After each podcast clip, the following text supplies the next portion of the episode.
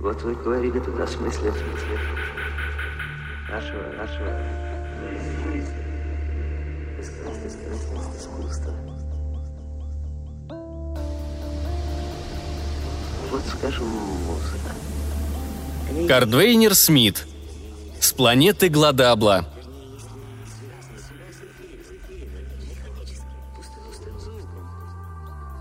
Вскоре после празднования четырехтысячелетия космической эры Ангария Джи Гладабл открыл планету Гладабла. Впоследствии оказалось, что это открытие – трагическая ошибка. Планету Гладабла населяла высокоразумная форма жизни. Ее представители были наделены умеренными телепатическими способностями. Обитатели планеты тут же прочли все до единой мысли и историю жизни Ангарии Джи Гладабла и смутили его до глубины души, сочинив оперу по мотивам его недавнего развода. В кульминации оперы жена Гладабла швыряла в него чайную чашку. Сцена оставляла тягостные впечатления о земной культуре. И Ангария Джи Гладабл, обладавший резервными полномочиями замглавы инструментальности, изрядно растерялся, осознав, что туземцы восприняли через него не возвышенные земные реалии, а некрасивые подробности личной жизни. В процессе переговоров появились и иные затруднения – Физически обитатели планеты Гладабла, называвшие себя апицианами, напоминали всего лишь огромных уток от 120 до 180 сантиметров ростом. На кончиках крыльев у туземцев росли весьма необычные большие пальцы. Этих пальцев в форме лопастей апицианам хватало для того, чтобы добывать себе пропитание. Жители планеты Гладабла были под стать землянам по нескольким параметрам. По бесчестности, пристрастию к вкусной пище, пониманию человеческой натуры – Гладабл не успел еще подготовиться к возвращению на родину, когда неожиданно обнаружил, что апицане скопировали его корабль. Скрывать это не имело никакого смысла. Они скопировали корабль настолько точно, что открытие планеты Гладабла означало одновременное открытие планеты Земля – апицианами. Последствия этого трагического события проявились только когда те последовали за Гладаблом. Оба плоскостных корабля перемещались по непространству с одинаковой резвостью – Наиболее важной особенностью планеты Гладабла была ее уникальная биохимическая схожесть с Землей. Апицани стали первой из встреченных землянами разумных форм жизни, которая могла делить с людьми наслаждение от обоняния, получать откровенное удовольствие от прослушивания всякой человеческой музыки, а также есть и пить все, что попадется на глаза – Первую официанскую делегацию на земле приветствовали послы, чуть обеспокоенные тем, что страсть новоприбывших гостей к мюнхенскому пиву, камамберу, тортильям и энчиладам, а также к лучшим образцам чоумень, заведомо превосходит любые серьезные интересы официан – культурные, политические или стратегические – Артур Джон, владыка инструментальности, в компетенцию которого входил контакт с официанами, поставил во главе земной дипломатической делегации, занимавшейся данным вопросом, агента Кальвина Дреда – Дред попытался вступить в переговоры с неким Шмекстом, смахивавшим на официанского вождя. Беседа сразу же зашла в тупик. Дред открыл переговоры так. «Ваше благородное высочество, мы счастливы принимать вас на земле». Шмекст спросил. «А это съедобно?» и приступил к поеданию пластмассовых пуговиц костюма Калвина Дреда, прежде чем успел сказать, что пуговицы несъедобны, хоть и аппетитны на вид. Шмекст сказал. «Не стоит их есть, они у вас совсем никуда». Дред, глядя на то, как обвис его распахнутый костюм, спросил. «Могу я предложить вам отобедать?» «Да, неплохо бы», — ответил Шмекст. Запихивая в утробу итальянский обед, пекинский обед, обильно перченый сычуанский обед, японская сукияки, два британских завтрака, шведский стол и четыре полных комплекта дипломатической русской закуски, Шмекст выслушал предложение земной инструментальности. Они его не впечатлили – Шмекс, невзирая на вульгарное и оскорбительное поведение за столом, был разумен. Он заметил. «Наши два мира равны по силе оружия. Нет смысла воевать. Осторожнее!» – добавил он угрожающе. Кальвин Дред, как его учили, собрал волю в кулак, а Шмекст его обезволил. В первый момент Дред не понял, что случилось. Потом он осознал, что застыв в неудобной позе, тем самым подыграл гостям с их слабыми, но отточенными телепатическими способностями – Дред не мог пошевелиться, пока Шмекст, рассмеявшись, его не освободил. «Видите, наши силы соразмерны», — сказал Шмекст. «Я могу вас парализовать. Вас не спасет ничто, кроме разве что полного отчаяния. Если вы на нас нападете, мы вас уделаем.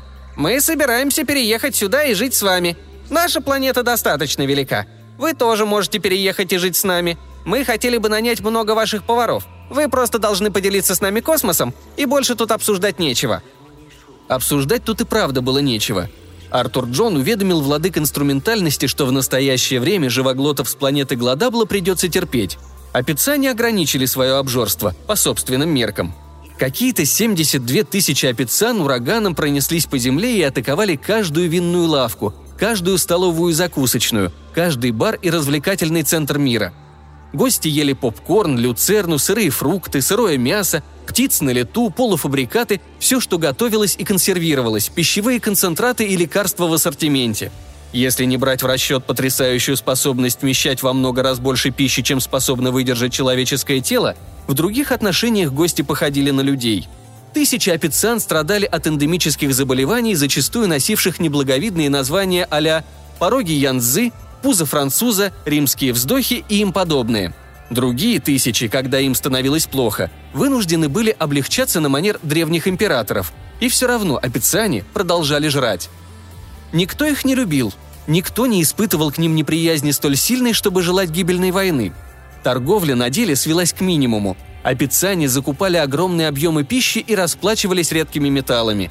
Однако экономика их планеты не производила почти ничего, в чем нуждалась бы Земля. Ее города давно достигли такого уровня утех и развращенности, что сравнительно монокультурное существо вроде гражданина планеты Гладабла не производило на людей большого впечатления. Слово «апицанин» обзавелось неприятными коннотациями – плохие манеры, обжорство и немедленная оплата – в обществе кредита немедленная оплата считалась варварством, но в конечном счете была лучше никакой. Трагическая развязка в отношениях двух сообществ наступила после злополучного пинка госпожи Чао, которая гордилась тем, что в ее жилах течет древняя чайнистская кровь. Госпожа Чао решила насытить Шмекста и других официан до такой степени, чтобы они все-таки прислушались к голосу разума. Она устроила пиршество по качеству и количеству пищи, сравнимое лишь с празднествами давно прошедших эпох, когда ход истории еще не был искривлен многочисленными войнами, кризисами и культурными революциями. Госпожа Чао обшарила все музеи Земли в поисках кулинарных рецептов. Этот званный обед транслировался на телеэкранах всего мира. Пир устроили в павильоне, выстроенном в древнечайнийском стиле. Невесомая конструкция сухого бамбука и бумажных стен походила на мираж. Ее крышу, как предписывали старинные обычаи, покрыли тростником – Павильон освещали бумажные фонарики с самыми настоящими свечами. Полсотни избранных официанских гостей блестели точно древние идолы. Их перья искрились на свету, а суставы лопастеподобных больших пальцев так и щелкали, пока официане вели разговоры, телепатически и без запинки, на любом земном языке, который в легкую извлекали из голов слушателей. Трагической развязкой стал пожар. Огонь поглотил павильон и прервал пиршество. Госпожу Чао спас Кальвин Дред – спаслись бегством. Выжили все гости, кроме одного, кроме самого Шмекста. Шмекст задохнулся. Он испустил телепатический вопль, эхом отразившийся в живых голосах всех людей, других апициан, а также животных в пределах досягаемости. Телезрители мира вдруг услышали какофонию. Птицы пищали, собаки лаяли, кошки орали, выдры хрипели, одинокая панда исключительно громко и резко хрюкала. Затем Шмекст погиб. Какая жалость. Вожди Земли застыли, не понимая, как вести себя перед лицом трагедии. На другом конце мира за происходящим наблюдали владыки инструментальности. То, что они увидели, было поразительно и отвратительно. Кальвин Дред, всегда отличавшийся хладнокровием и умевший владеть собой, приблизился к останкам павильона. Его лицо исказилось. Владыки не могли понять, что творится у него на душе. Лишь когда Дред в четвертый раз облизал губы и владыки увидели ручеек слюны, бежавший по его подбородку, они поняли, что агент обезумел от аппетита. К Дреду присоединилась госпожа Чао, словно гонимая к павильону некой безжалостной силой. Госпожа Чао была не в себе. Ее глаза сверкали. Она кралась по кошачьи. В левой руке она сжимала чашу и палочки. Зрители по всему миру глядели на экраны и не могли осознать увиденное. Два встревоженных и ошеломленных официанина следовали за людьми, задаваясь вопросом, что же сейчас произойдет – Внезапно Кальвин Дред протянул руку и вытащил труп Шмекста. Огонь прикончил опицианина. На его теле не осталось ни перышка. Характерная сухость бамбука, бумага и многие тысячи свечей сделали свое дело. Шмекст пропекся. Телеоператора посетило вдохновение. Он включил ретранслятор запахов.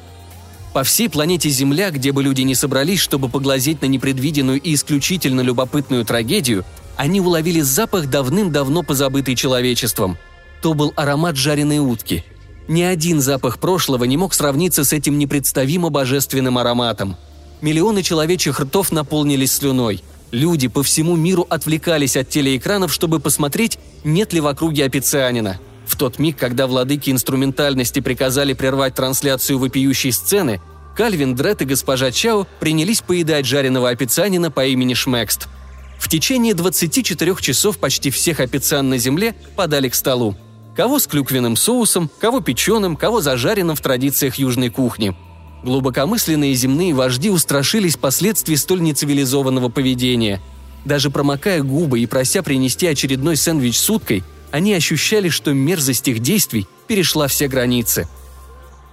Мысли-блоки, которые опициане ставили, чтобы предотвратить тот или иной человеческий поступок, не работали. При виде опициан люди погружались в недра подсознания и делались рабами безумного голода, преобразившего цивилизацию.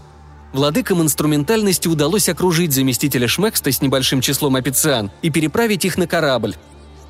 Солдаты, глядя на опициан, то и дело облизывали губы, Капитан, охранявший гостей государства, прикидывал, сможет ли он подстроить несчастный случай.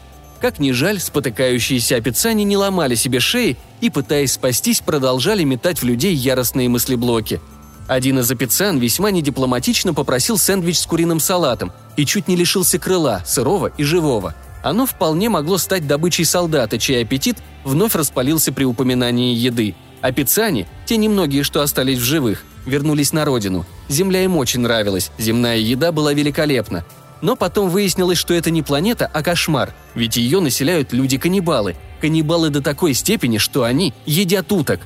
Владыки инструментальности с облегчением заметили, что опициане, уходя, закрыли за собой космическую тропу. Никто точно не знал, как они это сделали и какими оборонительными системами располагали. Человечество, истекая слюной и сгорая со стыда, не погналось за опицианами по горячим следам – Вместо этого люди принялись готовить самые разные сэндвичи с курицами, утками, гусями, бройлерами, голубями, чайками и так далее, пытаясь воспроизвести неповторимый вкус настоящего обитателя планеты Гладабла. Добиться этого не удалось, а люди, пребывая в здравом уме, были не столь дики, чтобы завоевывать другие миры с одной лишь целью – превратить его обитателей в изысканное лакомство – на следующем собрании владыки инструментальности были счастливы уведомить друг друга и весь мир, что опицане умудрились перекрыть все ходы к планете Гладабла и утратили какой бы то ни было интерес к сделкам с Землей. Они, судя по всему, обладали технологическим преимуществом перед людьми, достаточным, чтобы укрыть себя от их глаз и аппетитов. В остальном про Апицан почти и не вспоминали – Личный секретарь ведомства межпланетной торговли изумился, когда оледенелые разумы метановой планеты заказали 40 тысяч ящиков мюнхенского пива. Он стал подозревать, что они спекулянты, а не потребители. Но, вняв указанию начальства, сохранил тайну сделки и дал добро на отгрузку. Невозможно сомневаться в том, что пиво отправилось на планету Гладабла. Но на Землю в ответ никакие инопланетные граждане не прилетели. Инцидент был исчерпан, салфетки свернуты, торговля и дипломатия кончились.